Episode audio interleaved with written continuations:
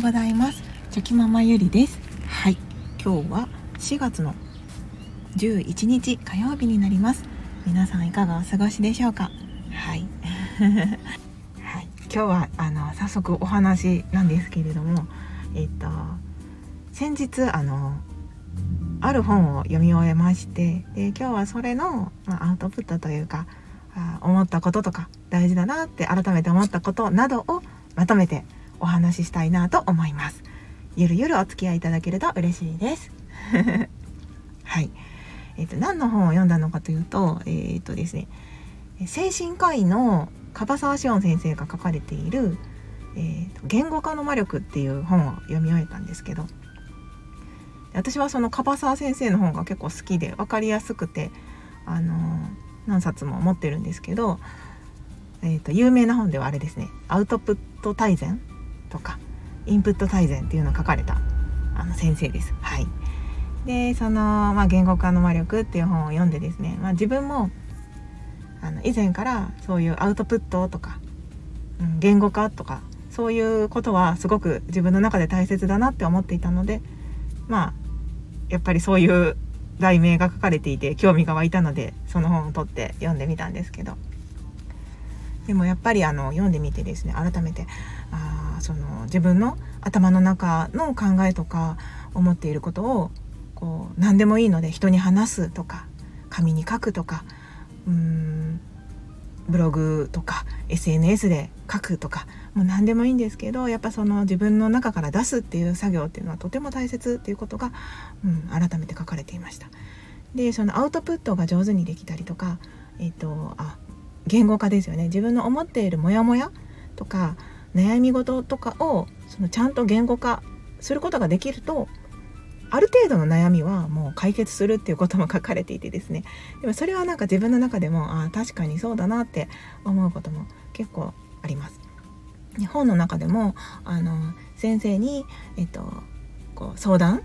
精神的にこう疲れてしまって相談しに来られる患者さんですよねがあの先生に話を聞いてもらうためにはやっぱりある程度自分の現状を説明しないといけないのででもその現状を説明して説明し終えた後にもうなんだかこう結構気分がすっきりしちゃってあもうかなりお気が楽になりましたって言ってその8割方9割方症状がこう回復されてあの変えられる方も多いっていうことだったんですけどでもそれはやっぱりその自分がその先生とお話しするまではなんとなくモヤモヤっとしてたことを、まあ、人に話すことで頭の中のモヤモヤをまとめて言語化して人に話すっていうことでやっぱりこれそれのストレス発散とか気持ちの整理とか、うん、そういったことにつながったんですよね。うん、なのでやっぱりあ大事だなって改めて、はい、自分の中でも思いました。うん、でそのもう私の中ではですねどっちかというとこうアウトプットっていうのがもうあの三大欲求人間の 三大欲求のうちのこう排泄欲っていうそのもう排泄欲に当たるぐらいアウトプットっていうのは 大事なんじゃないかなって自分の中では思ってるんですけどやっぱりそのもう出すこと出すことですよね。うん、なんか自分の中の気持ちとか感情とかモヤモヤを言葉にして、うん、今話してみたりとか日記に書いてみたりとかブログで書いてみたりとかもしくはその自分の感情とかその思いっていうのを作品例えば、えーと、絵にして表現してみたりとかうん、まあ、私はちょっと4コマとかも書いてるんですけど 4コマで表現してみたりとか、えーと、あとはそうですね音楽で表現してみたりとかなんかいろんなそのアウトプット法があると思うんですけどやっぱりその頭の中体の中にあるものをこう何か外に出すっていう作業はもうその欲求を満たすということと同じなのでその出した後っていうのはすごくこうすっきりしますし精神衛生上もとても良いなと思っています。はい、なので結構その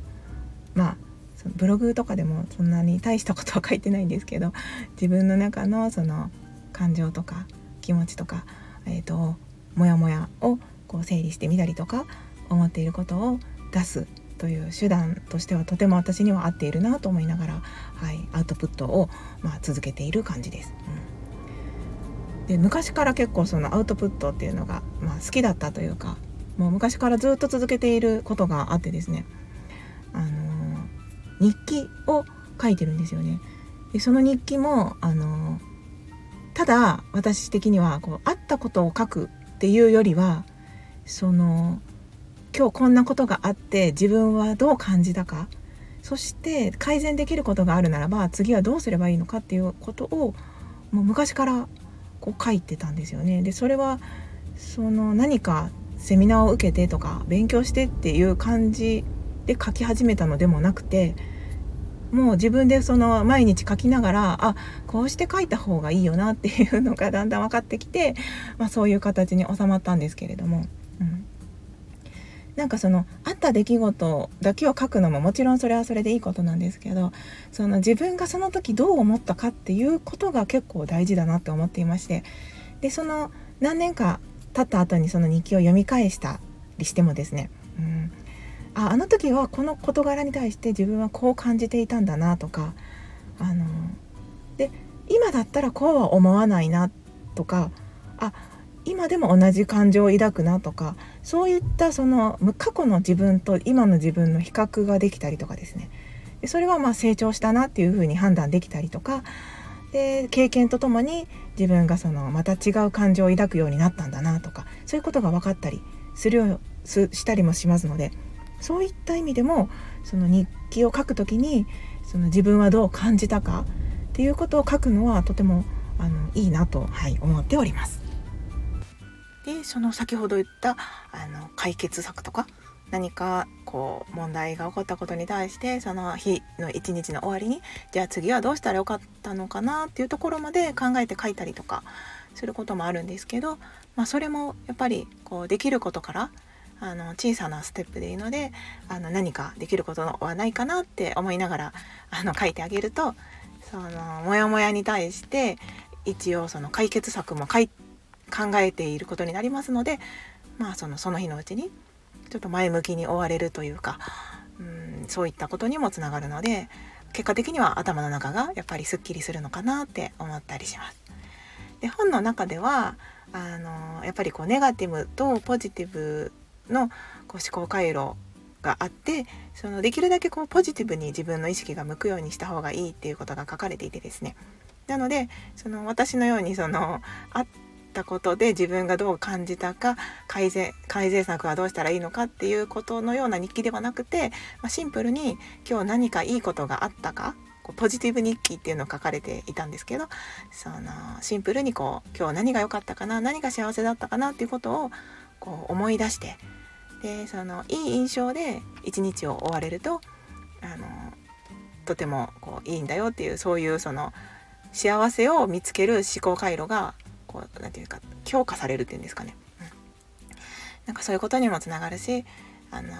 結果的にこう気分よく過ごせてはいあのポジティブにもなれるっていう感じでまあまあ書かれてたのであのポジティブ日記っていうのもやっぱりいいなと思いました。うん、なのでやっぱりアウトプットはとても大事でさらにはその言語化ですよね。言語化してアウトプットするっていうのがあのとってもあ大事なんだなっていうことが改めて分かりましたので、はい。まあ、本を読みながらまあ、復習というか、うん、自分もあそうだよねそうだよねって思いながらこう読み進めていくこともできて楽しかったので、はい、あのとても良い学びとなりました。なのであの日記とかねあの、まあ、SNS とかで何かつぶやくとかでもいいと思うんですけどそのできるだけあのポジティブなところに自分が意識が向けれるように、はい、あのそういったアウトプットを自分もまたしていきたいなと思いました。はい、そんなこんなんですいません10分経ちますので今日のお話はここで終わりにしたいと思います。はい、最後までお聴きくださいまして本当にありがとうございました。それでは、はい、今日もぼちぼちやっていきましょう。はい。では昨日より今日今日より明日一歩でも前進。この番組があなたの今日という日を生き抜くための心の活力になれたら嬉しいです。今日も最高の一日をお過ごしください。ありがとうございました。ではまた明日。